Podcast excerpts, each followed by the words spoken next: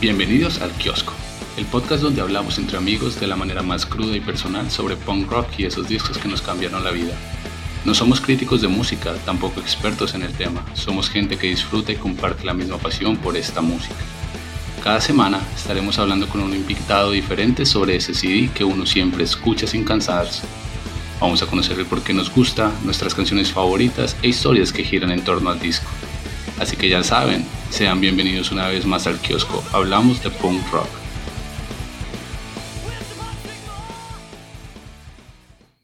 Haciendo su segunda aparición en el kiosco tenemos a Citoyens, con su segundo disco No hay salida, el cual llega a nuestros oídos en el 2006 de manera independiente. Citoyens nos sorprendieron con su nuevo trabajo musical poco más de un año después de su primer lanzamiento, mostrándonos un sonido contundente y maduro para el pop punk que nos voló la cabeza cortesía de No Importa.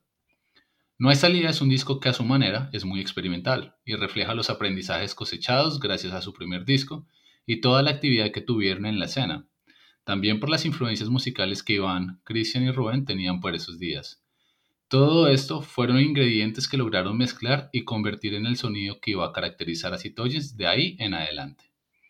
Hay salida nos lleva a un viaje ambientado en un sonido inigualable de pop punk, pero con una fina mezcla de sonidos, melodías y armonías experimentales. Todo gracias a las nueve canciones que hace parte de este trabajo y las cuales tocan todo tipo de temas, amor, desamor, amistad, diversión, temas para reflexionar y pensar. En fin, es un disco que se ganó su lugar y consolidó aún más a la banda entre las más relevantes en la escena capitalina. Y esas son tan solo unas cuantas razones por las cuales estamos aquí hablando de este trabajo. Pero para no alargarme más en la intro, quisiera saludar a nuestro invitado del día, Daniel Tello, un amante del punk rock que disfruta de hablar y compartir sus, sus impresiones e historias sobre esta música que nos une a todos. Daniel, Dani, bienvenido, ¿cómo va todo? Hola, ¿cómo estás? Gracias por tu invitación y, y, nada, qué chévere poder compartir ese espacio donde podemos hablar pues sobre lo que nos gusta, que es la música y, y este sí, que es una cosa loquísima, me encanta. No, gracias a ti por aceptar la invitación y, y, por, tomarte el tiempo de hablar con nosotros sobre este disco. Ah, pues, me, me, parece que, que ese momento, ahorita estos días estamos en casa, que tenemos de pronto un poco más de tiempo para dedicarle a, a estos temas, pues hablar sobre este, digamos, sobre esta banda y, sobre este trabajo que, que yo creo que, que, marcó un presente muy grande en la música y en la escena bogotana. Bueno, chévere, porque es que cuando estábamos organizando y qué discos, eh, hubo como una pequeña discusión alrededor, entonces tengo mucha curiosidad de saber tus, tus impresiones y tus comentarios, pero antes de entrar en materia me gustaría que nos contaras para aquellos que de pronto no te conocen, eh, cuándo o cómo entraste o cómo el punk rock entró a tu vida. Bueno, es la música y el punk rock, por decirlo así, entró en mi vida de una manera muy chistosa porque yo estaba creo que como en cuarto, quinto de primaria y tenía un compañero que él montaba skate y, era un amigo que a mi mamá le gustaba. Me decía, no, no te la pases con él, mira que él es súper disciplinado, mira cómo se viste, mira sus pantalones, mira sus tenis, y pues como que a ti te dicen algo que no lo hagas y más lo haces. Entonces yo como que bueno, me lo pasaba con William para arriba y para abajo, eh, iba mucho a la casa de William y, y él tenía un, un VH y ponía muchos VHs de, de, skate. Me decía, no, mire, esta música de estos manes es súper chévere, súper loca, no sé qué. Y como que nos pusimos a averiguar entre los dos qué música era y encontramos, eh, pues me acuerdo mucho de NoFX, pero a mí no me gustaba NoFX, me parecía un poco pesada en la época. Me decía, no, mire, y salió ahorita esa banda que se llama Blink, y empezamos a escuchar Blink. Me acuerdo mucho que, que era por la época de, de First Dead y, y de, de Rock Show. Entonces, pues nada, escuchamos mucho, mucho Blink nos pusimos a averiguar, entonces llegamos como, empezamos por lo comercial. Mucha gente dice como no, yo, entro, yo entré por lo underground, no yo sí entré, digamos, por el, pop punk, por lo comercial, entonces me acuerdo que estaba sonando durísimo Bad Religion por esa época, entonces eh, digamos que ahí empecé, pero pues me quedé en la música. No, no exploré mucho más allá de pronto de, de una escena. No sabía que esa música existía en Colombia, que había bandas en Colombia que la tocaban. Entonces, pues digamos que quedó como en la música que me gustaba. Yo creo que también me gustaba mucho The Offspring, pero quedó ahí. Y, y nada, yo me acuerdo que con, con este man salimos a comentar resto, eh, con skaters, con manes de BMX, y ahí fue que empecé a conocer gente, eso como que tú ves, los que se parecen a ti, se reconocen, como, uy, este man escucha esto, mire, entonces la gente se va como uniendo y, y así empecé a conocer mucha gente que escuchaba lo mismo, pero pues como tal una escena no la conocía. Y bueno, más adelante me acuerdo mucho que conocí a una chica que me gustaba, tenía yo que no, no sé, 12 años, ella era como la, la oveja negra de su familia. Y un día estábamos hablando en, la calle, sentados en un andén, dijo, no, mira, escúchate este, este sí, ahí fue cuando conocí a American Idiot, eh, me pareció que la estética de los manes, y bueno, y la vieja se vestía igual a, Billy, pero y bueno, ella como, no, mira, escúchate esas bandas, ay, mira que en Bogotá hay unos toques, y la vieja fue la que me mostró, prácticamente me abrió un mundo nuevo que yo no conocía, eh, como que conocí, yo creo que me mostró Área 12, me mostró bandas muy, como muy de la escena bogotana, me mostró la PM, que al principio no me gustaba casi la PM, después le cogí cariño, y bueno, así fue que, que empecé a conocer gente que, digamos que, que conocí los toques, fuimos, creo que mi primer toque fue un toque de K93, y bueno, fue una cosa loquísima, así fue como llegué a este mundo. Oiga, qué chévere. Yo desde que estaba haciendo el, podcast, eh, esta es la parte que más disfruto porque la manera en que todos nosotros hemos llegado a la escena o hemos tenido como el contacto con la música ha sido como tan diferente, pero al final siempre hay como algunos aspectos que coinciden mucho. Entonces me, me gustó mucho la historia, cómo fue evolucionando y que finalmente fue por una chica que, que terminaste metido en todo, en todo este cuento. Entonces me parece bastante, bastante chévere. Hasta el momento Sí, hasta el momento no había escuchado una historia tan como tan romántica, por decirle algún, de alguna manera, alrededor de, cómo empezamos a escuchar punk rock. Sí, lo que te digo, fue, fue como que ella me, me, abrió los ojos a otro mundo. Ella era bastante, como te digo, era bastante rebelde. En su casa, recuerdo que eran cristianos y ella se vestía negro. era muy curioso. Ella eh, era bastante, bastante rebelde para, para, su, para su edad, yo creo. Bueno, del carajo, del carajo eso. Y bueno, entonces ya me imagino que empezaste a ir a toques, esto, empezaste a escuchar más y explorar más bandas de Colombia y de la escena, pero, pero ¿recuerdas cuál fue ese momento en el que escuchaste Citoyens por primera vez o en el que, en que conociste a la banda y su música?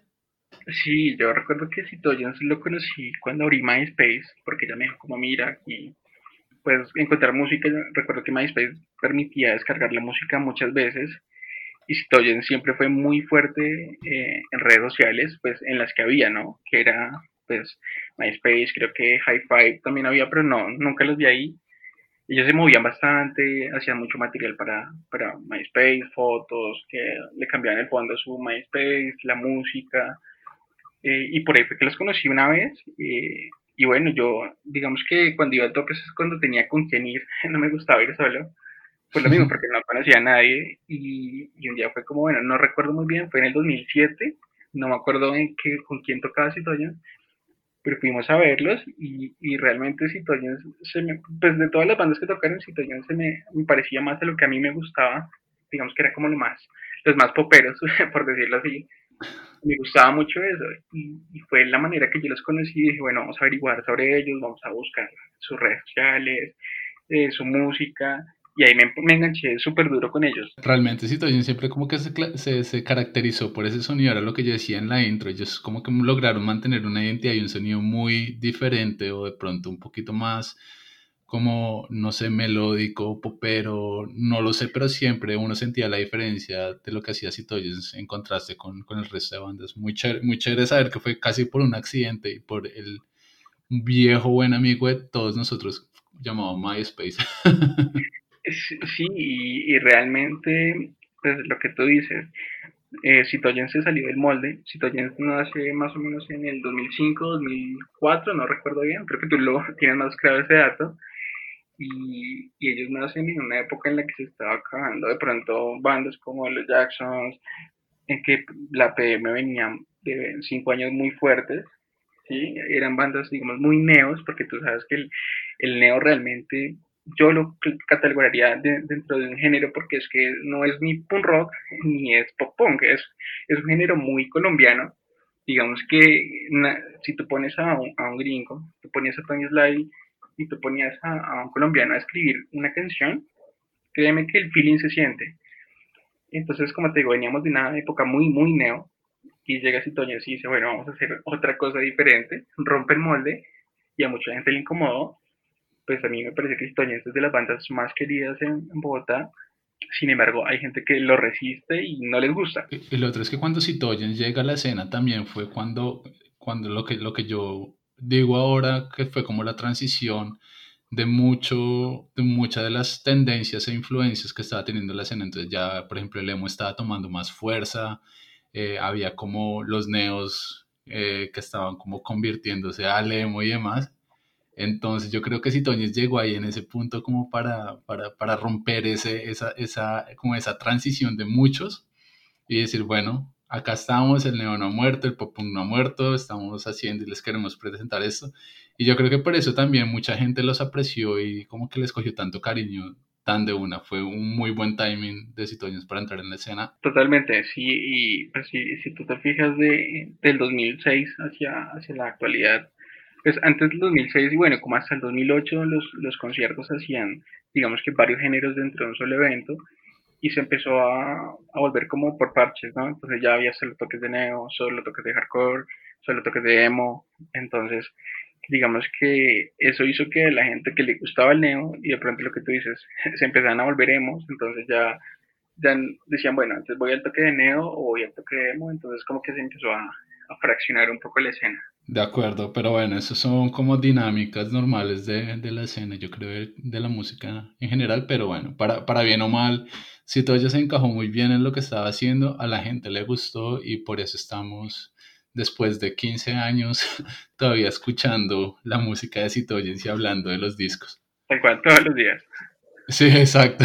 Entonces, por eso te invito a que ya entremos como en materia, la parte interesante o, el, el, grueso del podcast. Y por lo general a mí me gusta empezar hablando del arte. Quisiera saber qué opinas del arte.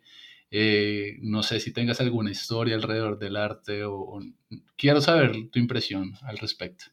Bueno, el, el arte de Citoyens, em, de los tres discos que, que sacaron casi simultáneos, eh, son artes muy bonitos, eh, bastante innovadores. Yo creo que cuando sale, no hay salida, digamos, los colores.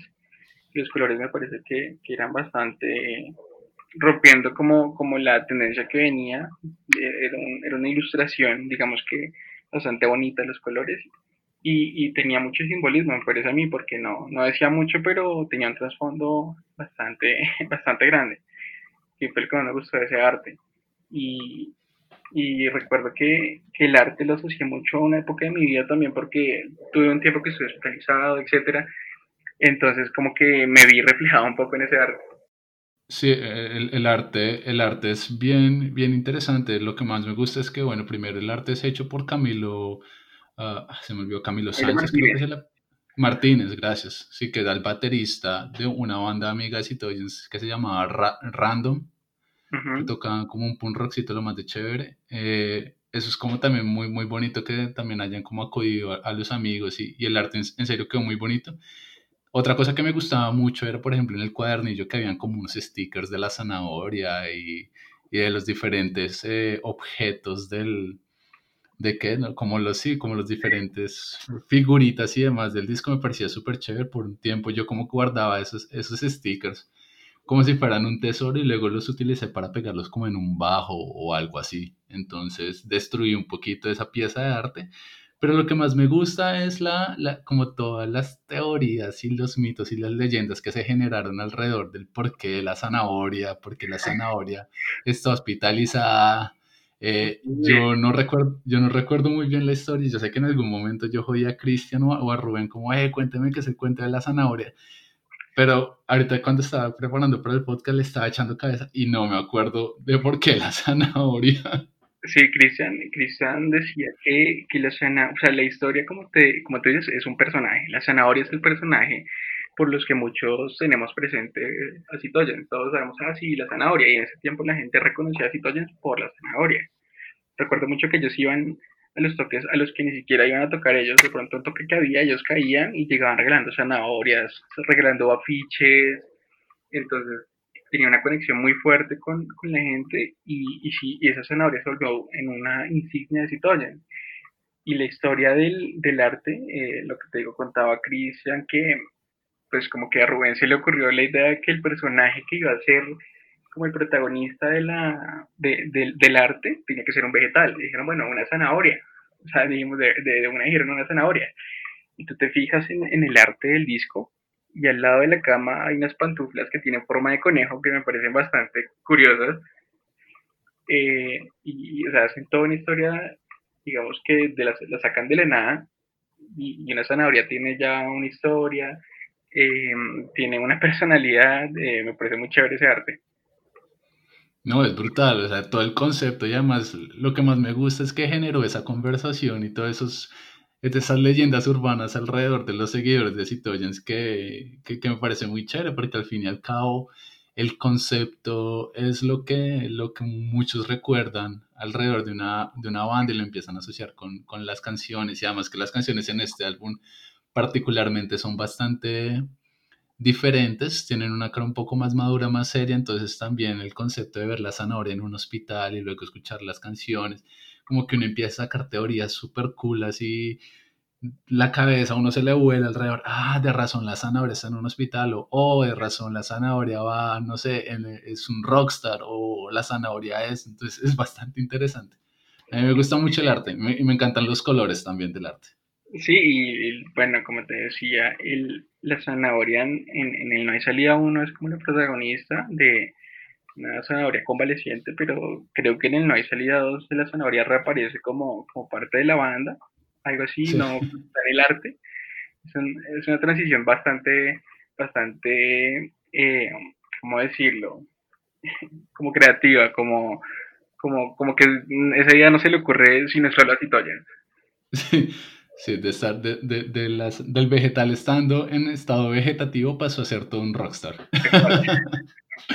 sí, es como una bestia que estaba dormida, al fin y al cabo. Estamos de acuerdo. noche.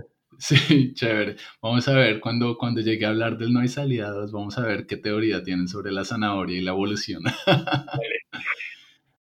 Oiga, no, chévere, chévere, chévere esa conversación y, estoy súper curioso de conocer eh, tus canciones favoritas, eh, lo que piensas del disco, entonces te invito a que empecemos ya a hablar de, del álbum como tal y de las nueve, y las nueve canciones. La verdad, yo tenía como muchas dudas si hablar o no, o no hablar sobre la canción número uno, que es un intro, pero voy a dejar la puerta abierta por si tienes algún comentario, entonces empecemos hablando del intro. Vamos.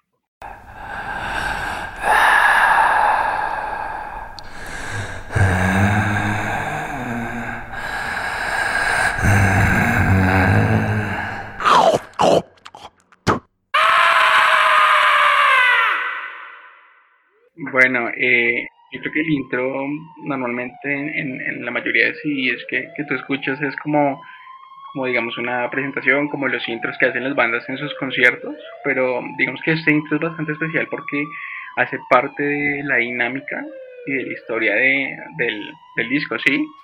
Eh, pues tú, tú, escuchas bien y, y, se escucha como alguien que está persiguiendo, eh, persiguiendo, no sé, a alguien. Tienes, o sea, si tú escuchas el sí por primera vez, tú dices, bueno, ¿esto qué es? Y escuchas un mordisco y un grito y dices, ah, bueno, alguien mordió algo. ¿eh?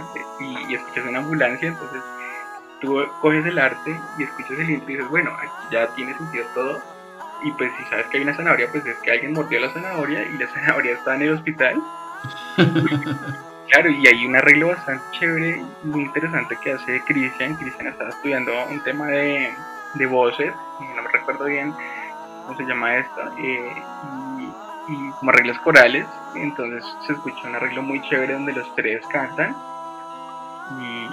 Y, ese intro le da totalmente sentido a, todas las teorías conspiracionistas que tenemos sobre el álbum. Sí, definitivamente. A mí lo que, a mí, a mí lo que me gusta del intro es, es, precisamente como, es, es, como un minuto y medio, pero tiene muchos detallitos que uno puede coger y no a ir como a, a meter y a echar cháchara, pero por ejemplo me gusta mucho el grito y esa como atorada de garganta o ese mordisco que tú mencionabas, que es como la parte divertida de Citogens, luego viene como esa parte más conceptual de la ambulancia y como ese sentido de urgencia, y al final empieza como esa muestra de la armonización de las voces y ya para mostrar un poquito más las, las capacidades que ellos tenían de manera vocal.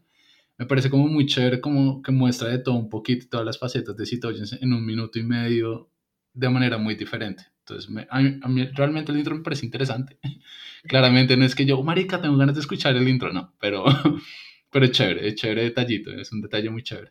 Sí, sí, pues a mí realmente me gusta escuchar, cuando escucho el, el álbum, lo escucho completo, de intro a, final, eh, sin, digamos, sin, en el orden que viene del álbum. Entonces me, me, parece un ejercicio chévere porque siento que pues así las canciones no estén totalmente relacionadas o lleven un hilo conductor, me parece que es la mejor manera en que se, se, se podían acomodar. Este álbum sin, sin el intro no, no, sería lo mismo. Sí, no, eh, sí, no, no, no, no, lo pudiste escribir mejor. Y bueno, y con eso, entonces eh, ya empecemos a, a, lo que es como el, el, grueso y la parte más melódica musical donde podemos hablar un poquito más y te invito a que hablemos del track número 2 que se llama Libérame.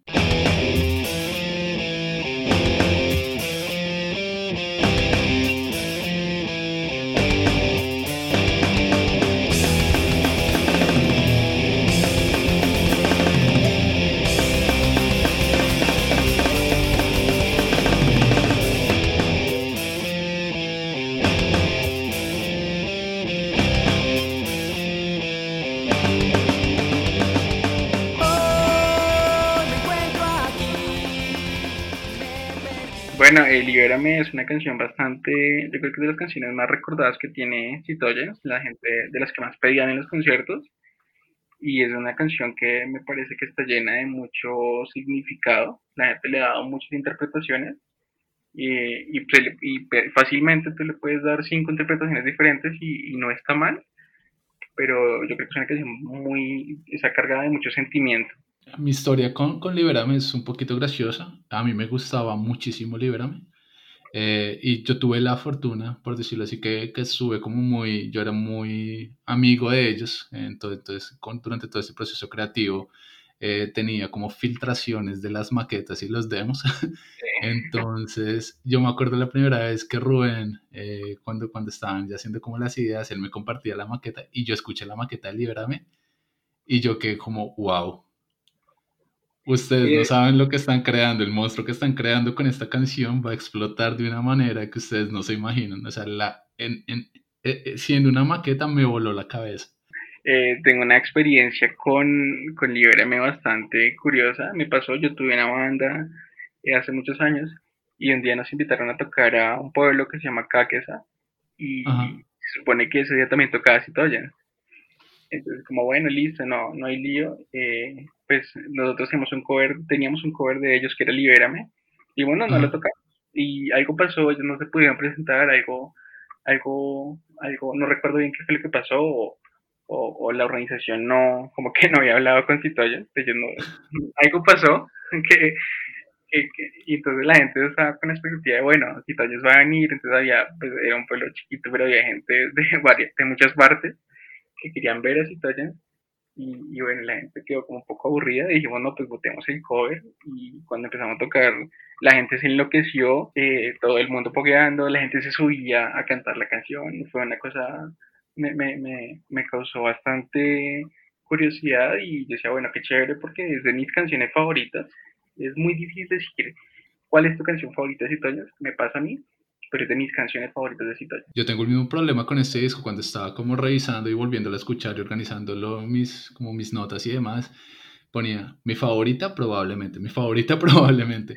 Libérame, Libérame en particular fue una de las canciones que yo más disfrutaba de Citoyens, pero creo que la escuché tanto que, que le, está, le estoy dando como espacio a otro o dejándola como respirar Sin embargo, yo digo que Libérame y Distancia son las dos canciones que más se pelea la gente por ser la favorita. Las dos son canciones muy buenas, las dos muestran toda la versatilidad y la capacidad creativa que tienen, eh, que tiene Citoyens. Entonces realmente son, es muy difícil escoger solo una. Personalmente, Libérame me parece que es un paso agigantado de la manera en cómo Citoyens estaba haciendo las cosas, su creatividad, cómo componía. Además que llegaron a un sonido tan contundente y tan inigualable que, que Libérame fue como esa canción que hay que escuchar para entender lo que Citoyens te puede ofrecer. Entonces, Y es que Libérame, la estructura de la canción y la dinámica de la canción es una canción que empieza, digamos, no empieza suave, la canción de principio a fin es una canción que va rápido, es una canción con mucha energía, pero es una canción que siempre te está dando más y tú siempre como que vas llegando, como que tus pulsaciones aumentan y dices, bueno, ¿en qué momento van a bajar la intensidad? Y la canción nunca baja, siempre, digamos que al final de la canción hay un éxtasis total instrumental que te deja como, wow, quedas, quedas bastante, quedas como, como lleno de adrenalina, es como un éxtasis que hay. Entonces, eh, particularmente me gusta mucho la canción y, y, pues también contrasta con lo que dice la letra. La letra habla sobre, sobre una persona que está como en una situación agobiante, que no sabe qué hacer, quizás de pronto le dieron la espalda en su problema, entonces acude a alguien. De, decía Cristian que, que, esa canción él la escribe por, por alguien que él conocía que tenía una situación bastante fuerte en su vida, algo muy, muy delicado, y esa persona no sabe a quién más acudir. Dice, bueno, acudamos a, a un ser superior, a Dios, a algo que, que, de pronto el que lo va a escuchar. Entonces es una canción que muchos relacionan con amor, eh, no sé, con algo por ese lado, pero, pero no tiene nada que ver. Igual que te digo, la, la interpretación que tú lees funciona. Y esa es la magia que yo me refería sobre Citoyens, que las canciones hablan por uno, pero la interpretación que uno le da puede ser tan diferente del, del, de la razón real de la canción. Entonces es muy bonito. Total. Sí, es súper guapo eso. Y eso es lo que a mí siempre me gustó como de Citoyens cuando ya los conocí en su, en su ámbito musical, la manera en cómo componían y lograban eh, ponerse en los zapatos de los otros para, para crear ese, ese, tipo de canciones y, y, mover como las fibras dentro de la gente, lo cual es, es, brutal. Y este álbum es un claro ejemplo de eso. Sí, y yo creo que nos podemos quedar aquí hablando de Libérame un buen rato. Yo, sí, yo aquí tengo un poco más de notas, pero como que las voy a dejar ahí porque, porque el fanboy en mí eh, me puede más. Entonces te invito a que hablemos del track número 3, que es El Caminante.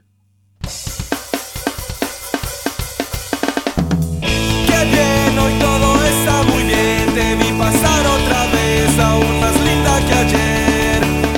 Seré mucho mejor, créeme, pues va a ser esta noche, la vamos a pasar muy bien. El Caminante es una canción, como te decía, venimos de Libérame, que te deja como en éxtasis.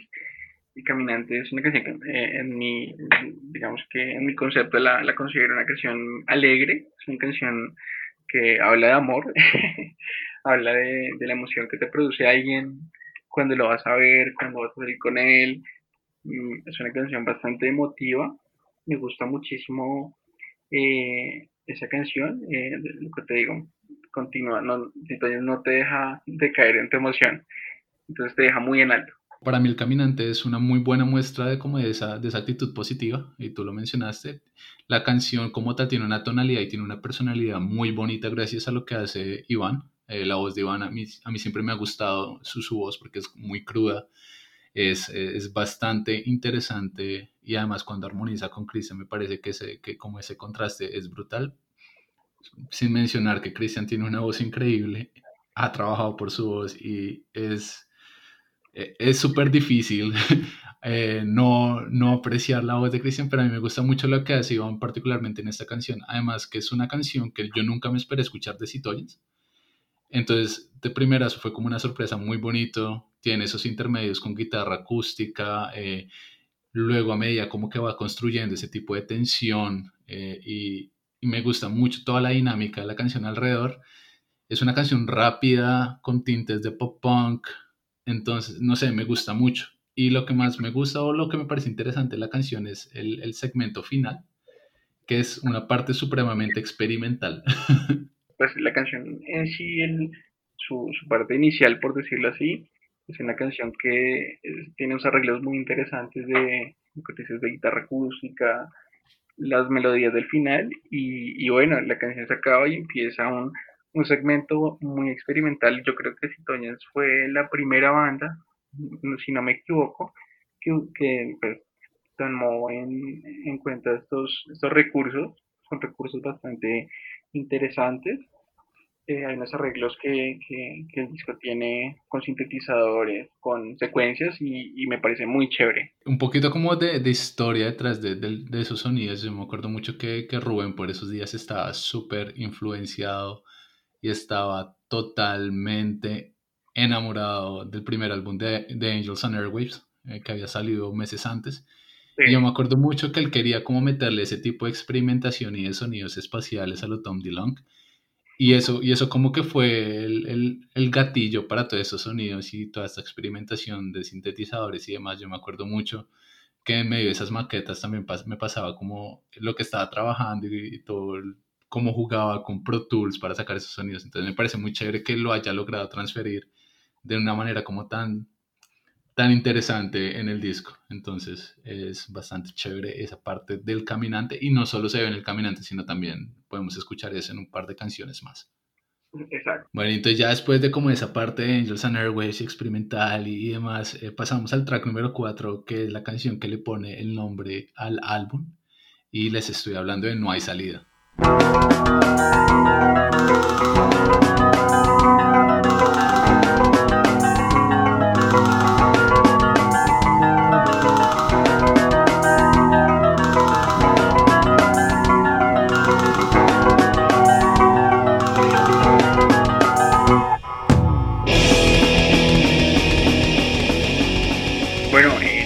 Me parece una gran canción. Eh, lo que tú dices le da el nombre no solo a este álbum, sino al siguiente álbum. Desde el principio Citoyen sabía que querían hacer dos, dos discos, por eso salen, digamos que salen relativamente eh, muy seguidos uno del otro. Eh, y, pues la canción, digamos que era la que más se acoplaba de pronto a lo que ellos querían, de pronto era la, la canción que más les gustaba. Y, y hay salida es una canción que particularmente a mí me gusta mucho eh, y más allá del, de pronto de sus dinámicas o de, o del, de la parte musical de la canción, me gusta muchísimo la letra porque te da un mensaje muy, muy, ¿cómo decirlo así? Como que te motiva, te dice, bueno, tienes problemas, sí, pero si tú no haces nada para, para solucionarlos, pues nadie te los va a solucionar, o sea, tienes que luchar, tienes que hacerlo tú, me gusta mucho ese mensaje en la canción. Para encontrar la luz tendrás que luchar, eso es lo que dice el coro y sí, totalmente eh, en, línea con lo que dices, eh, no hay salida. Yo aquí mi primer, mi primer comentario es solo amor y respeto por esta canción. Es una canción muy bien hecha, es una canción que es brutal. También tuve la oportunidad de escuchar como la evolución eh, en, el proceso creativo. Y, y, lo que me, y lo que me gusta, bueno, o, o tú mencionaste más bien que no es solo la canción que le da el título a este álbum, sino también al álbum que sigue, que es No hay salida volumen 2. Y eso es bastante interesante porque muchas de las canciones del salida 2 se compusieron en paralelo o en el mismo momento en que se estaba componiendo el hay salida volumen 1. Entonces yo creo que también, todo, también eso influyó mucho al hecho de que le, pusieran al otro álbum en No hay salida volumen 2 pero eso es como un paréntesis, una parte de historia de Citoyens ahí. Y, y, en No de Salida me gusta mucho el hecho de que, de que musicalmente tiene mucho, mucho color, o sea, tiene los cortes en la estrofa, tiene una descarga de energía brutal en el coro, me encanta el intro del bajo, los, los timbales que le mete Rubén en la batería, todo, o sea, es una canción muy bien hecha, es una canción que la rompe y en lo personal me parece que está un poquito más... Eh, en, mi, en, mi, está, en mi top, en mi ranking está por encima de Libérame y creo que me van a crucificar por esto, pero creo que prefiero No hay salida y, sobre Libérame. No, eh, yo creo que estamos de acuerdo en eso. Y me pasó lo que tú decías con Libérame, me saturé mucho, la escuché mucho, la tocamos muchas veces y la ensayábamos muchas veces. Entonces siento que la canción nos saturó, me saturó a mí personalmente mucho y dije, bueno, vamos a dejarla descansar un poco. Y cuando pues, no, no me pasa que, que, yo le dé siguiente que, que pase una canción con situaciones cuando estoy escuchando, la escucho, pero digamos que la, la sensación ya no es la misma al principio, pero, pero es una relación, una relación que se puede, se puede, como por decirlo así, oxigenar un poco, entonces no trato de no quemarla, pero estoy de acuerdo contigo y a mí personalmente, por el mensaje que da, y un mensaje que alguna vez me, me sirvió, y lo, sentí muy personal, me gusta más No hay salida que Libérame. Somos dos, vamos a ver qué dicen los otros los otros seguidores de Citoyens. Tengo curiosidad de saber, porque cuando yo estuve hablando con Johan de Stark, eh, que estábamos hablando del No Importa, él me decía que Libérame es su canción favorita, pero nunca llegamos a hablar un poquito más de las otras canciones del, del No hay salida, entonces tengo curiosidad también saber de lo, lo que piensa de No hay salida. y, me parece a mí que No hay salida es una canción adelantada a su época. Eh, es una canción que, que, si tú miras no hay una banda o una canción, una, sí, una banda que haga canciones del, del corte que es así Toyen y no hay salida, es una canción única, es una canción que nunca puedes hacer una canción igual a esa, tiene muchos arreglos y tiene mucho, muchos ingredientes que, que, que, le dan un sabor especial a esa canción. Ese es un punto súper interesante el que tocas, porque eh, si bien hay muchas bandas que tenían un talento o tienen un talento increíble en la escena para, para lo que hacen con, con el sonido del punk, del punk rock en general, hay unas muy contadas que en lo personal y claramente la gente puede esto eh, puede diferir de mi opinión, pero yo creo que si Toyens se puede meter como en ese, en ese cajón de bandas que no les daba miedo experimentar y romper los moldes, lo que tú decías antes, como tratar de hacer cosas diferentes siguiendo, sonando fiel a, sus, a sus raíces o a su, a su fórmula punk o de punk rock. Entonces, parece que Toñez logró masterizar ese, ese, como esa fórmula y, esa versatilidad para llegar a este, tipo de canciones. Así es. La canción número 5 es otra muestra de, de, esa versatilidad y de, esa, de como ese coraje de no tener miedo a experimentar y hacer algo diferente dentro, dentro del género. Entonces te invito a que hablemos de quién surgirá.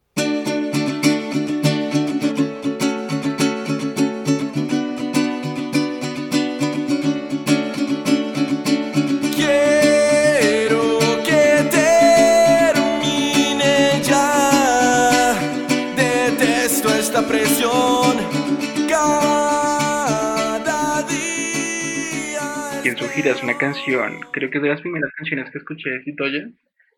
Eh, es una canción que habla de, de una, una, realidad de, no sé, del mundo, de nuestro país, que yo creo que a todos les pasa y les pasa alguna vez, que, que, ves como tanta desesperanza, que ves como, todo tan difícil, que dices, bueno, ¿quién sacará la cabeza por, por todos nosotros?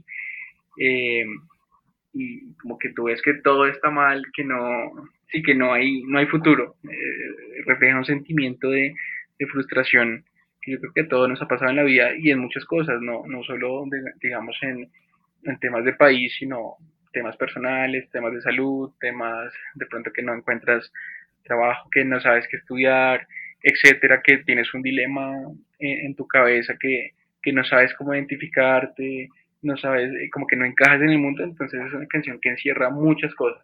De nuevo, no esperaba este tipo de canciones en el álbum, desde que la escuché me gustó mucho, no solo por el hecho de que sea ukulele y de nuevo la voz de Iván, que, que, le da ese, como esa tonalidad, sino lo que tú decías, es una canción demasiado oscura y pesimista para lo que es Citoyens, que nos deja reflexionando y nos hace pensar mucho si en verdad vale la pena pelear o luchar por algo o, o, por saber qué hay al final.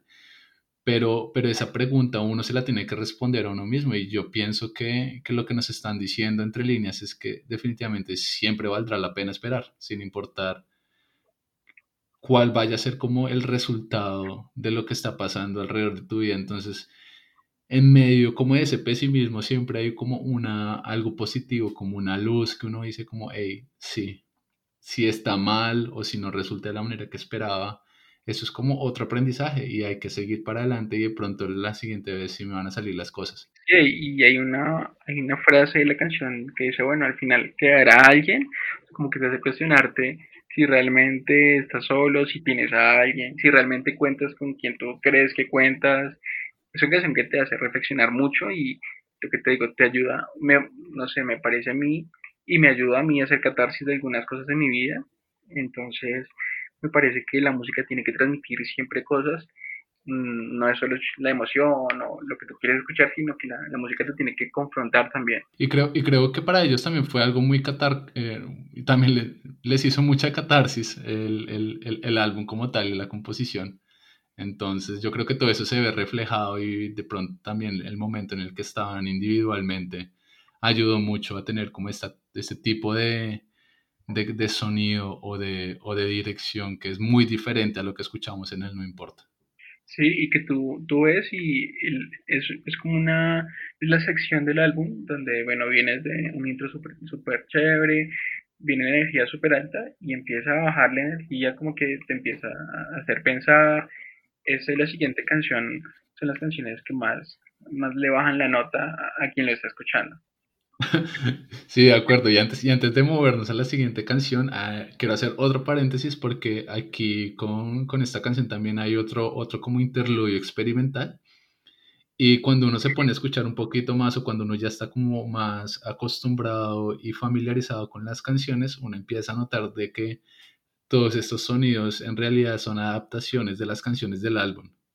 Pero empiezan, de una, empiezan de una manera como muy abstracta, como tocando solo notas y ciertas melodías, pero a medida que el álbum va avanzando, esos sonidos experimentales van como tomando más forma. Entonces aquí uno ya puede empezar a identificar qué, de qué canciones se trata. Entonces me parece súper chévere ese juego. Me pasó, o no sé si le pasaba a los demás, ya no nos contarán si les pasó, pero muchas veces uno se quedaba como, bueno, se acabó la canción y, qué pasa que no sigue, entonces uno revisaba cómo será que se dañó el disco o en qué pasó con, con mi reproductor de música que, que hay un silencio, entonces cuando el momento empezaba a sonar la, la, la secuencia, como, ah, ok, es que aquí hay algo nuevo y como te decía, es algo que yo nunca había visto en, en un CD eh, de pronto de este género, entonces me parecía bastante interesante que ellos no les daba miedo experimentar, ellos experimentaban y se arrojaban sin importar qué podía pensar la gente. Bueno, y con eso entonces ya eh, seguimos dándole al, al, al, CD y vamos a hablar del, de la canción número 6, que es una de mis favoritas, otra de mis favoritas de Citoyens, y esta canción es El dolor no es nuestro.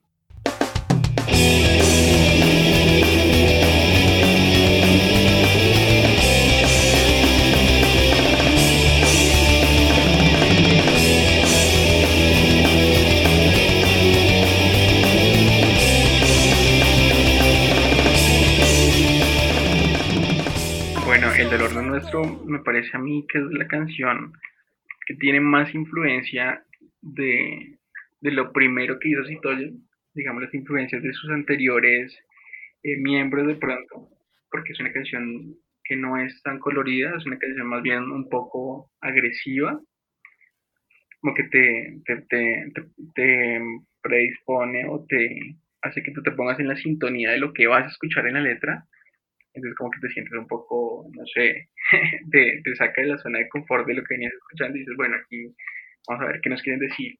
Y es una canción que está cargadísima, no, no quiero decirlo así como de tintes políticos, porque no es un tinte político, sino de una crítica social, que es lo más importante. Me gusta mucho lo que mencionabas de, que, nos, de que la canción nos saca de nuestra zona de confort. Eh, creo que no lo pudiste escribir mejor porque pese a que no es la canción que es más como diferente dentro del álbum, definitivamente es una canción que, que, lo, que lo pone a uno y como que lo estremece de una manera u otra. Es una canción que tiene un, sonido súper contundente, la letra es brutal y la manera en cómo, cómo ejecutan la canción como tal en cuanto a voces e instrumentos es, es una delicia.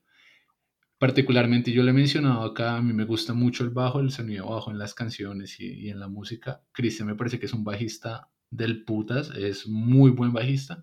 Y la línea de abajo acá, pese a que es sencilla, le da una profundidad a la canción que pone todo lo que estamos escuchando a otro nivel. Que cuando uno ya se empieza a poner un poquito más y las diferentes capas y uno escucha el riff de la guitarra que, que le dan dinamismo y los arreglos de la batería de Rubén que siempre van a ser brutales, esta canción definitivamente es muy, muy poderosa. Sí, yo, yo considero que es la canción, no sé si es la única, me, van a crucificar por lo que voy a decir, pero es la canción más punk rock que tiene Citoya, porque se sale de su molde del pop punk y se vuelve muy pop rock. En cuanto al, al, al tema musical y lo que te decía, en cuanto a la crítica que hace su, pues la letra, porque la letra hace una crítica directa, frontal, sin pelos en la lengua y le dice a la gente como venga, ustedes ¿qué pasa? O sea, ven que el país se está cayendo, ven que las cosas se están haciendo mal, y como no les toca a ustedes, como de pronto no, eso no me está pasando a mí, no, es que están matando gente en otro lado, entonces como que no me importa, como que no, sí, como que, que no estoy viendo nada, me hago el de la vista gorda, y, y, lamentablemente es un reflejo de nuestro país. Cuando no nos pasa a nosotros, como que nos reímos, hacemos chistes, hacemos memes, pero cuando ya nos pasa, sí, cuando, ah, no, mira, por ejemplo, un ejemplo, el virus que tenemos ahorita, yo creo que todos hacemos, hacíamos chistes hasta que nos pasó, ¿sí? Entonces, claro, le decíamos a la gente, no, mira, eso está pasando en otro lado, pero cuando nos pasa a nosotros, de pronto sí lo sentimos. Y así pasaba en nuestro país con muchas cosas, con la violencia. Entonces, cuando la violencia toca la puerta de tu casa, ahí sí te preocupas. Pero si el dolor no es tuyo, entonces no te, no, no le vas a prestar atención. Y eso es básicamente resumida la canción en, en, en una síntesis lo más claro posible para mí. Yo creo que, que, muchas personas le pueden dar muchas interpretaciones, pero es como lo que yo siento, lo que la canción me transmite. De acuerdo, es una canción muy punk en el sentido que, que nos invita a tener mucho o tener más empatía el uno por el otro, ser menos egoístas y dar una mano cuando se pueda. Es así de sencillo. Yo creo que, que eso refleja mucho de los valores eh, de, de, unidad y de comunidad que el punk rock eh, trata también de como de, de compartir y, de, y de, si podemos decirlo de alguna manera, como de predicar eh, a todos los que escuchamos esto. Sí, como, como, decía yo, creo que era Johan que decía que tienes un minuto para hablar sobre punk rock. sí, algo así, algo así es el dolor no es nuestro. Pero bueno, eh, la gente lo interpreta de diferentes maneras. Hay gente que le gusta y otra gente que no le gusta tanto, pero en lo personal, y creo que coincidimos que el dolor no es nuestro, es un pedazote de canción. Tal cual. Tal cual. Listo, y ya, entonces con, como con esa oleada y esas dos bofetadas, dos, tres bofetadas, como de, de reflexionar y de pensar un poquito y como de ponerse un poquito más serio. Cito hoy nos trae la canción número 7 que nos trata de alegrar y de subir la nota con su tema La playa.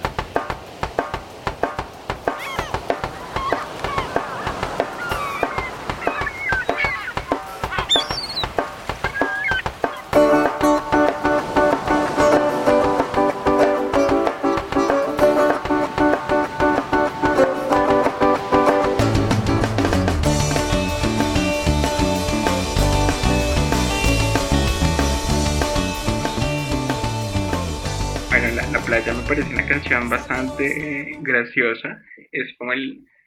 Tiene un elemento que le da como, bueno, ya te deprimimos bastante, ya estás como cuestionando tu existencia. Bueno, vamos a reírnos un poco. Es una canción que narra un viaje Bogotá hacia la costa, bastante, no sé, me parece a mí escueto, como yo creo que escribieron pegados de la risa. cuando, cuando escuché esa canción, yo decía como, bueno, ¿qué pasó aquí con Citoyas? Pero con el tiempo le fui cogiendo bastante gusto, me parece una canción que, que lo que te digo, te saca, te saca de, de ese momento de depresión que venías, de ese momento en que estabas super down y te pone a reír, te, te cambia el ánimo totalmente. Esta es, la, cara divertida de Citoyens. En el No Importa tenemos Monopolio Ciudadano, que es una canción divertida. En el No hay salida 2 tenemos A los 15, que es otra canción divertida. El No hay salida debe tener una canción divertida y está en la playa. Es un ritmo jocoso, es una canción que, que huele y suena a vacaciones. Es un cambio bastante interesante, pero que en lo personal pienso que es supremamente necesario para este disco. Eh, pienso que es una canción realmente que la gente no valora, no estima mucho precisamente por, por lo diferente que es, pero pienso que La Playa es una canción supremamente inteligente y fue, fue muy calculada en dónde ponerla, por qué sonar de esa manera, e incluso por qué incluirla. Entonces, mis respetos por La Playa. Como dato curioso, esa canción la, la escribió Iván y la escribió antes, o sea, es una canción, por decirlo así, vieja, que dijeron, bueno, no, como que no, no le vieron, no le dieron cabida en él, no importa, porque lo, que tú dices, ya, ya, había otra canción como por el estilo, que era Monopolio Ciudadano, entonces dijeron, bueno, dos canciones chistosas de pronto no pegan, dijeron, bueno, dejémosla para el siguiente álbum, es una canción que, como te digo, juega con la dinámica del, del disco muy chévere y, y sí, lo que tú dices, es una canción de pronto que no se le ha dado el, el valor que merece. De pronto hay gente que me ha dicho, no, no me gusta esa canción, esa canción, ¿qué le pasa? Hay gente que es muy purista y de pronto son como un poco reacios al cambio. Y, y, y, esa es la, yo creo que da la intención de Citoyen sacarte de la zona de confort también y decirte, bueno, ya estamos manejando el, tu, tu estado de ánimo como queremos. La neopolicía viene a, a poner comparendos. Está muy de moda por estos días. Eh, bastante. Eh, pero, pero, hey, qué buen dato lo, lo, que me cuentas, Iván. No tenía ni idea que esta canción era más bien viejita. Es así, eso me tomó por sorpresa. Qué chévere conocer ese, ese background de, de la canción. Bastante interesante. ¿Y qué? Y bueno, entonces ya, entonces estamos de vacaciones, fuimos a la playa, la pasamos del carajo y, y eso nos lleva, o este viaje que mencionaba al principio, nos lleva a la canción número 8, que es lo que no quise vivir. vivir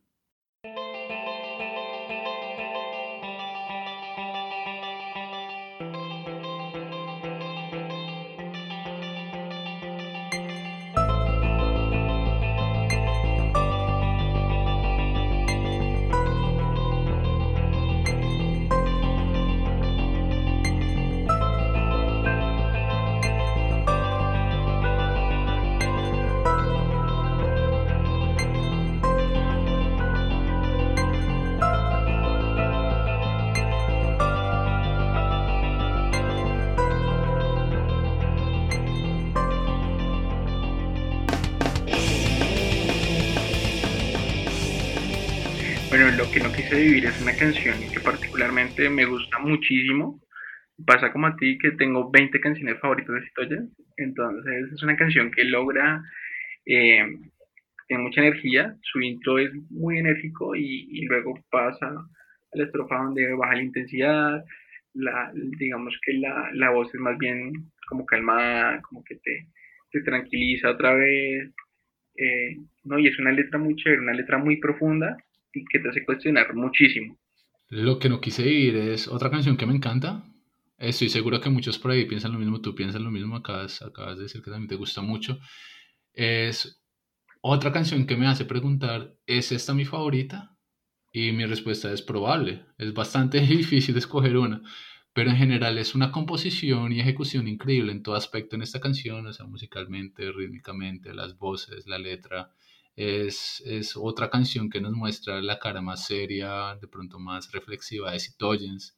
Eh, nos recuerda que tenemos que luchar con nuestros propios demonios, porque así es como yo lo tomo, que es como una lucha interna que, que todos tenemos que afrontar y no le podemos huir, pero, pero es, es al final un, catalizador de toda frustración y rabia que podemos llegar a sentir en algún momento por X o Y motivo.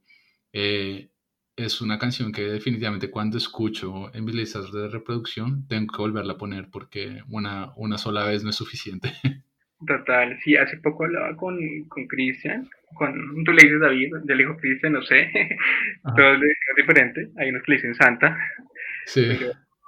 bueno, hablaba con él y me decía, bueno, esta canción, eh, pues porque me causaba mucha curiosidad saber de dónde venía la canción, y me decía, bueno, esta canción eh, él, él, escribe pensando en alguien que vive en la calle, alguien que, pues digamos que vive todos los días el, el flagelo y la indiferencia de la gente, quizás la gente lo ve en la calle y no dice, bueno, este man, porque está acá? ¿Necesitará algo? ¿Cómo se siente? Eh, ¿Qué circunstancias los llevaron a, a, esta situación de calle? Entonces, eh, pues, me parece muy chévere esa historia detrás de, de la canción. Y, y bueno, como te digo, yo nunca la hubiera eh, lo hubiera asociado con una, situación de ese estilo, lo hubiera asociado con otras situaciones. Y es lo bonito de la música, ¿no? Que, que tú, como yo puedo darle interpretación y yo puedo sentirlo, tú puedes darle otra y, ambas apreciaciones son totalmente válidas. Y, y, lo importante es que al final te, te hagan sentir algo. Y, la música es eso, una máquina de sensaciones. Qué bonita frase, una máquina de sensaciones. Y sí, es bastante interesante que, me cuentes como la historia o la, o la, inspiración para la canción. Yo tampoco me lo esperaba, no me la sabía, nunca me tomé la molestia de preguntarle a Chris o a ninguno de, de Citoyens sobre las historias detrás de las canciones, pero es bastante chévere conocer el, el, el, propósito real de ellas y cómo nuestra, nuestra manera de pensar y ver las cosas nos hace tomar una apreciación o un significado eh, más propio y más subjetivo nuevamente. Entonces, qué chévere, qué chévere ese dato. Me gusta. Estoy aprendiendo bastante hoy. no, eh, sí, ese me gustó mucho porque como te decía, eh, cuando empezaron a salir los podcasts decía, bueno, chévere porque la gente pues dice lo que piensa, pero yo decía, bueno, yo quisiera confrontar mi versión con la versión de los protagonistas y yo dije, bueno, eh, vamos a ver qué pasa y total, cuando, cuando hablaba yo con Cristian me, me estrellé contra una realidad que decía, bueno, no me esperaba esto, no me esperaba esa historia. Yo creo que la única historia que yo pensaba o, de la que estaba más cerca era la de la playa, porque dices, bueno, literalmente Iván te está contando, pero los pormenores de un paseo que tuviste en una van y con un man que te eh, sacó la piedra en la van, o sea, una cosa, una cosa muy pero eh, yo, lo que no quise vivir es la canción que más me sorprendió y, y bueno, es que o sea, yo creo que esa canción te fibras por, por más corazón de piedra que seas. Sí, la canción es bastante fuerte. La canción, la, canción no es fácil de digerir, pero, pero es una de mis favoritas. Es una canción que, bueno, ya conociendo el, el que la, inspiración es real, como que me llena mucho más y la aprecio aún más por lo que es. Es una canción bastante poderosa. Así es, y es, yo creo que está en el top 3 de mis canciones de historia, aunque a mí todas me gustan realmente. Me, con me pasa algo que no me pasa con muchas bandas, y es que no hay una canción que yo diga, venga, esta canción no me gusta, porque es que pues no, no quiero tirarme el, el, el, álbum del siguiente podcast, del volumen 2, pero es que, o sea, no hay una canción que yo diga, venga, esta canción no me gusta. Es, para mí es muy difícil decir que es la que menos me gusta, porque es que todas, o sea, todas las canciones te las puedes disfrutar de manera diferente. Eh, o es lo que me pasa a mí personalmente. Bueno, entonces como paréntesis, como paréntesis hagamos algo diferente. Si tienes que escoger una canción por cada uno de los álbumes de Citoyens, ¿cuáles serían? Si yo tengo que elegir de, de No Importa, no sé. no importa. Difícil, no importa. Okay. No importa una canción que yo creo que es la que más me gusta y, y estoy totalmente de acuerdo en lo que decía Johan. Eh, el mensaje no importa es eso, no importa si no te gusta, no importa, eso somos nosotros y esto es lo que hacemos. Eh, del, del, no, es que me la pone muy difícil con, con el no hay salida, pero posiblemente sea esta, lo que no quise vivir, por el, por el, por las figuras que tocan mí, por lo que me, por lo, como la sentí en el momento que la escuché, eh, yo creo que esta, y del volumen 2, yo creo que no va bien, es una canción que me gusta mucho. La dediqué. ah, qué belleza.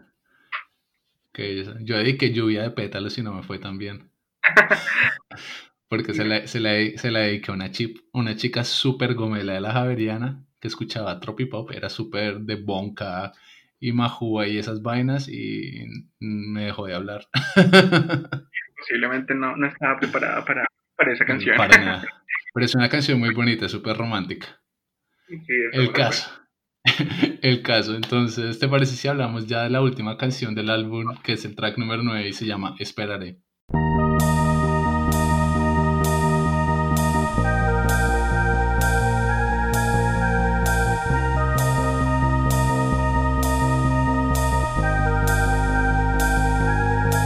No lo sé, ¿qué Esperaré me parece que eh, es un experimento muy bonito que hace Stoyan eh, con todos los elementos que tienen, eh, digamos, a la mano. Como te decía, eh, Cristian tenía, estaba estudiando un tema de voces, un tema de, de arreglos corales. Iván, pues era un gomoso de las grabaciones de Pro Tools, sí. Y Rubén, al parecer, tenía muy buenas ideas, como la del vegetal y todo, todas esas ocurrencias que él tenía. Entonces, sintetizan esos, esos tres talentos, por decirlo de cierta manera, lo sintetizan en una canción que dicen, bueno, sí nos gusta mucho el, el punk, nos gusta mucho la música, pero eh, eso es algo como muy íntimo de nosotros. Yo veo que es una canción muy íntima de, de Citoya, donde, bueno, aparte, digamos que no tiene una letra, por decirlo así, súper extensa, se repite, se repiten muchas frases, pero es una canción bastante, digamos, como, como muy personal, la siento yo, y, me gusta lo que dice, y, lo que, y al final cuando empieza, digamos, los arreglos después es, es muy interesante. Espera, yo solo, yo solo la puedo definir o describir como una bofetada de buena onda y motivación. Es una canción que me gusta, que cierre el álbum por el mensaje que nos deja. Es un mensaje muy positivo, nos deja como en buena onda, considerando eh, todas las reflexiones y como toda la parte pesimista que vimos alrededor del álbum. Entonces me gusta mucho. Eh, definitivamente es una canción súper experimental donde se ven como todas esas facetas y ese toque personal que Citoyen le estaba metiendo al, al, álbum. Lo que más me gusta eh, es el hecho que Rubén canta. Entonces es bastante chévere ver que, que, que, él tiene como protagonismo más allá de la parte creativa y de la batería que aquí uno puede escuchar que él puede cantar. Entonces me parece chévere eso y, y sí, él, es una canción que en total tiene como 12 o 13 minutos, eh, contando la parte experimental, y ahí es cuando ya todo ese caos eh, experimental de melodías, sintetizadores, empieza a tomar más forma, y ya es cuando uno empieza a identificar que, es, que la canción que se está tocando es eh, No hay salida o que hay fragmentos de Libérame. Entonces es muy chévere que ese otro eh, esté ahí. Yo siempre lo escucho, realmente me gusta mucho escucharlo, me relaja, me gustan los diálogos que hay eh, de vez en cuando, entonces realmente me gusta mucho. Es una canción excelente para cerrar el álbum y, y cuando lo veo de, principio a fin, creo que, que compacta muy bien una historia o el concepto que, es No hay salida. Sí, total, me, me, me, gusta escuchar eso que acabas de decir porque me pasó también, yo decía, bueno, ¿qué canciones son las que suenan allá en el fondo? Como que un mensaje subliminal. Y, y sí, era No hay salida. Y precisamente hoy venía, estaba en el carro escuchando la canción y yo decía, venga, yo creo que ahí suena algo de Libérame, pero no estoy seguro. Eh, pero bueno, tú te me adelantaste y lo confirmé. Realmente Libérame sonaba ahí. Eh, y no, el, digamos que hay unas reflexiones dentro de, dentro de ese experimento que se llama Esperaré, donde de pronto escuchas una frase que, que, que, tú dices, bueno, no sé, son experiencias que le pasan a otros, pero en algún momento esas experiencias que, que se, se escuchan ahí te pueden haber pasado, te pueden estar pasando, es una manera en la que de pronto te logras conectar totalmente al disco y el disco te deja como en un, como que tú lo terminas de escuchar y quedas como tranquilo, quedas en una serenidad, como que toda esa adrenalina la supiste, eh, digamos que eh, canalizar y al final, bueno, te dejan tranquilo, como que, como que bueno, esto fue Ya, prepárate que lo que viene en el volumen 2 es muy chévere porque me parece que es un álbum muy alegre. Sí, es una, es una excelente transición de lo que es No hay salida y yo creo que ellos, pues lo que decía anteriormente, que en paralelo ya tenían compuestas o al menos maqueteadas algunas de las canciones de lo que iba a ser el No hay salida volumen 2, entonces yo creo que el hecho de que esta, este álbum termina de esta manera es una muy bonita transición para lo que iba a ser el tercer y último álbum de, de Citoyens. Entonces, espero que en el futuro pueda llegar a hablar con alguien sobre ese álbum y, y ya con eso, con eso quedamos ahí en la, en la, en la, tranquilidad, relajados de este viaje de emociones y de experimentos que se llama No hay salida. Sí, y bueno, yo creo que después de todo lo que hablamos, ya que tú, tú lo escuchas y, y, puedo hablar de mi experiencia con, con el álbum quizás ese álbum lo escuché cuando recién salió, recuerdo mucho que, que ellos lo, lo, vendían en los toques y pues sí, lo escuchaba mucho, pero no, pues digamos que, que, nunca me senté a analizarlo porque había tanta música, como te decía, estaba yo llegando a un mundo nuevo de música que, que había tanto por escuchar que de pronto escuchabas mucho, pero no, no te detenías a, a, a ver qué era lo que había detrás y pasó un momento en mi vida en que me enfermé, estuve mucho tiempo en el hospital y tuve el tiempo de escuchar el álbum y decía, venga, esto que están narrando acá me está pasando a mí y hice una catarsis, yo recuerdo que lloré ese día escuchando el álbum y fue algo muy bonito que me pasó ese día, pero bueno, eh, dije, bueno, debería, ese día aprendí que tenía que detenerme un poco más en, en lo que estaba escuchando y realmente había más de lo que yo pensaba detrás de, de las notas y de la música y de las letras. Me deja como sin palabras saber que, que lo que uno muchas veces escucha, que uno le dice, como uno, uno dice que, no sé, que, una, que un álbum de una banda de afuera, de Estados Unidos, de Europa, le cambió la vida a uno, le ayudó a uno en un mal momento. Es muy chévere también saber que álbumes salidos de nuestro país, de nuestra escena, tienen el mismo efecto y, y es muy chévere que, que, en tu caso haya sido Citoyens, haya sido el No hay salida, que te, que te haya acompañado y te haya acomodado las fuerzas para seguir adelante en la situación difícil. Entonces es bastante bonito escuchar ese tipo de historias tan personales y la conexión que la gente llega a tener con los, con los discos. Y estoy seguro que, que, lo, que va a quedar también muy complacido o se van a sentir muy bien al escuchar eso. Sí, eh, yo creo que eh, cada, cada, cada, quien tendrá un álbum que, que la oiga, sí, esto me marcó, porque pues eh, hay, hay, canciones y, y, y, discos que llegan a la vida de, de, las personas en el momento que tienen que llegar.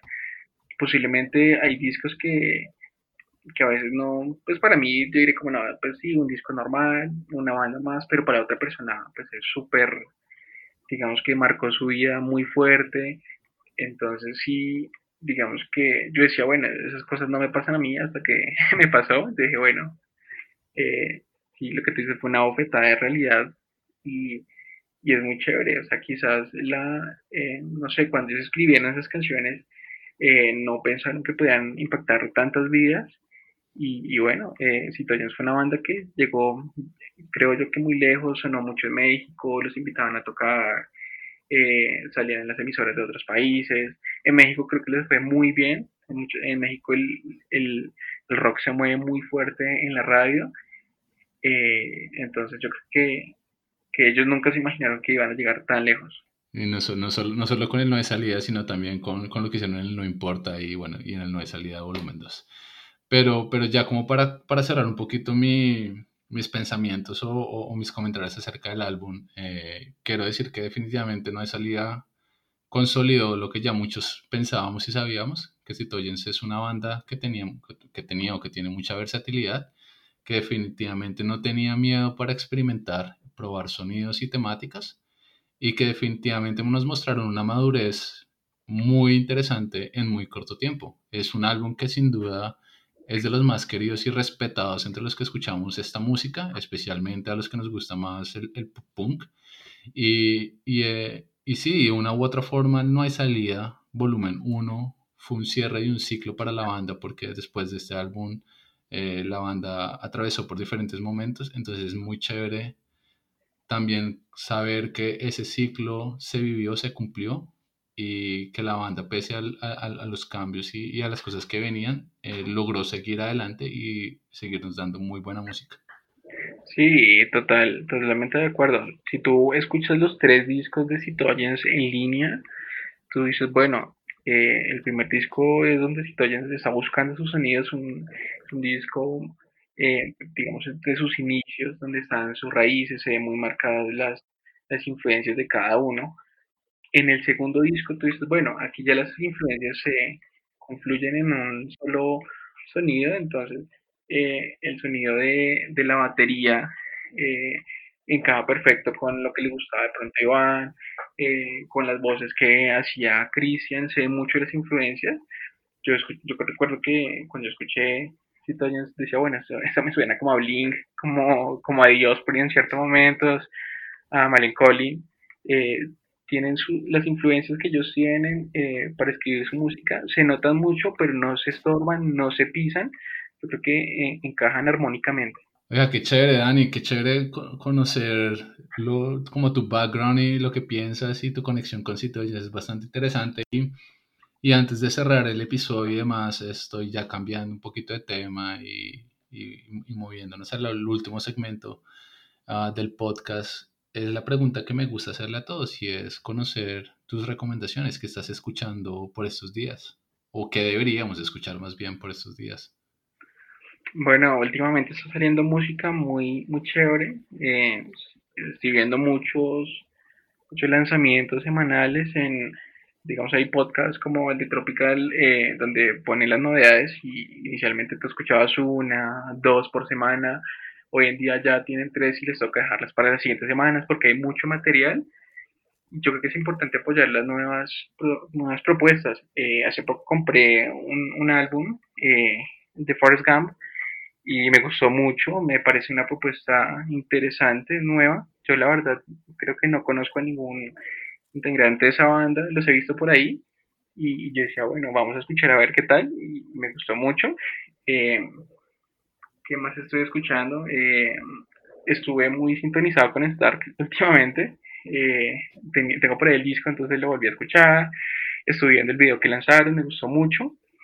Y, yo creo que el, disco que, mm, sin, sin, los otros trabajos, es un disco que salió creo que a finales del año pasado y me voló la cabeza totalmente, me gusta mucho, me habló muy bien con, con Carlos y con Nicolás y es el disco de Take Off, Identidades, me parece un trabajo espectacular, muy bien logrado. Eh, que chévere volver a, escuchar las recomendaciones acerca de Forrest Gump y Stark. Han sido dos bandas que la gente ha recomendado mucho. Personalmente me gustan mucho las propuestas. Son muy diferentes. Y me gusta que Takeoff eh, está haciendo su debut en el podcast, en, en la sección de recomendaciones. Creo que he escuchado un par de canciones, suenan muy bien, entonces también yo los recomiendo para que los escuchen. Sí, el, este disco que te cuento, Identidades, es un disco que hay que escucharlo de principio a fin eh, y sus letras son letras muy bonitas, muy profundas. Eh, yo creo que es un, disco muy chévere. Bueno, entonces ya sabemos que hay que escuchar Take Off, Forrest Gump y Stark, entre muchas otras, claramente Citoyens y claramente los podcasts y todo el contenido que se está generando durante esta cuarentena. Entonces aquí yo voy a tomar un momento para hacer mis recomendaciones y quisiera eh, saludar a los parceros de La Madriguera, del fansite, creo que del, del, perdón, del, del Sign, que están sacando su nueva edición en estos días. También lo que están haciendo los parceros de Tropical con el poste y con su nuevo Travel Cast. Lo que está haciendo eh, Santiago Lombana con Subterránica o Subterránea, se me, se me, pasa el nombre por este momento. Leo Mostaza, mejor dicho, se vienen buenas cosas para Punkov. Eh, hay bastante espacio para que, para que consumamos y, apoyemos la escena y construyamos escena y, sigamos, eh, sigamos compartiendo como comunidad. Entonces, esa es la invitación. Desde cuarentena, creo que nos han dado mucho tiempo para pensar en nuevos proyectos. Viene por ahí mi proyecto, el proyecto de Punkov, creo que se está retomando. Está liderando Juan Manuel y otras personas, no, no recuerdo el nombre de ellos, conozco a Juan Manuel desde muchos años.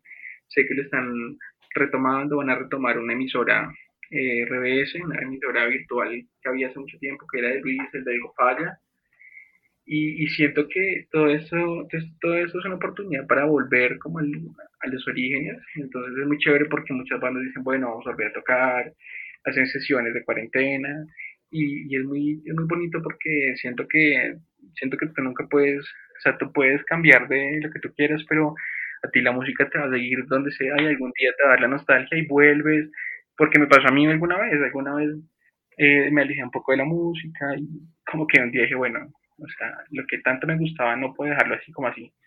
Y, siempre vuelves donde fuiste feliz. Y, y, eso es lo que nos hace feliz y, y ustedes que nos están escuchando, si sienten nostalgia y si quieren contribuir de, con un granito de arena o con muchos granitos de arena, la invitación final es para que busquen en redes sociales a Directo Macondo. Es un colectivo que se está cocinando ya hace un par de semanas. Es bastante interesante. Hay planes bastante interesantes. Entonces la invitación es para que lo sigan, estén contactados y, estén pendientes de las noticias que se vienen para Directo Macondo. Así es, la, la invitación para todos los que quieran trabajar. Todos son bienvenidos. Es un proyecto muy bonito que se está liderando. Y el que quiera trabajar por esto, siempre las puertas están abiertas y es la idea, ¿no? La unidad que teníamos antes, volverla a tener. Oiga, ¿y usted está metido en Directo Macondo? Sí, sí, hace, hace unos días estoy por ahí y me gusta mucho eso. Oiga, no sabía. Bueno, vea pues. eh, sí, Directo Macondo está abierto para todos los que quieran contribuir, entonces esa es como la última invitación que ya viene como de parte de Daniel y de mi parte. Entonces, si tienen preguntas, si no saben qué es, si no saben cómo pueden colaborar, eh, nos pueden contactar a nosotros o pueden contactar a Checho o a Dani, o a Mao PM, o a la gente de Punkov. Mejor dicho, hay una cantidad de gente metida en el cuento, entonces nada más que toquen la puerta de su tienda de esquina favorita y ahí les vamos a colaborar.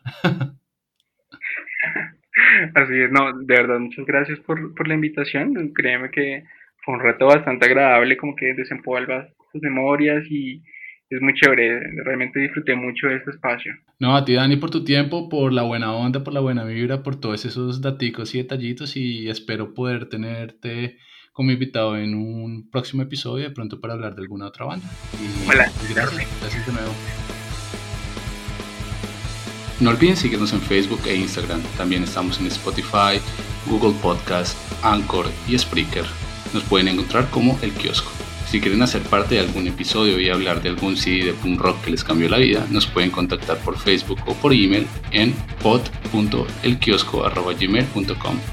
Con eso nos despedimos por ahora. Gracias por visitarnos y escucharnos en el kiosco.